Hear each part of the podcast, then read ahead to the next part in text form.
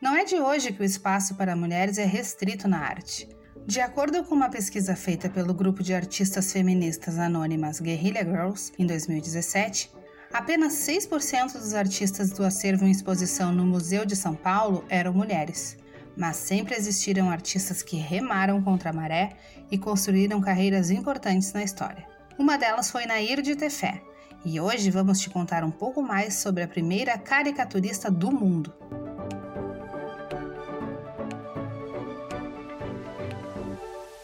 Olá, eu sou Karen Frois, da Comissão de Participação Feminina do TRE-RS. E esse é o podcast Histórias Femininas, produzido em parceria com a Assessoria de Comunicação Social do Tribunal. Quinzenalmente, vamos apresentar histórias de mulheres influentes na sociedade, buscando resgatar sua memória e participações na história do Brasil e do mundo. Nesse episódio, vamos apresentar a história de Nair de Tefé, pintora, caricaturista, musicista, atriz e escritora brasileira. Filha do Barão de Tafé, nasceu em Petrópolis, Rio de Janeiro, no ano de 1886.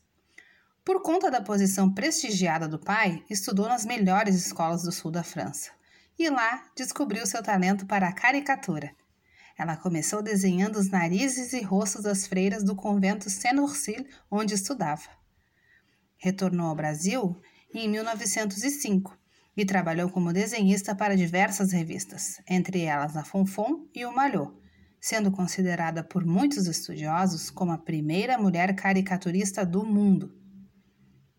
Assinando suas obras como Rian, seu nome de trás para frente, Nair se destacou como transgressora de certos padrões comportamentais exigidos de mulheres de sua classe social.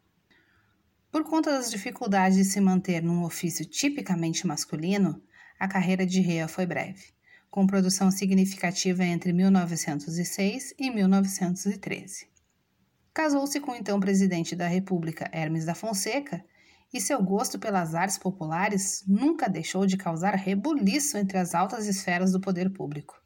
Em um sarau organizado por ela no Palácio do Catete em 1914, ela tocou no violão a música Corta Jaca de sua amiga Chiquinha Gonzaga, ato que foi considerado grosseiro pela classe dominante da capital da República, que não aceitava muito bem a música popular.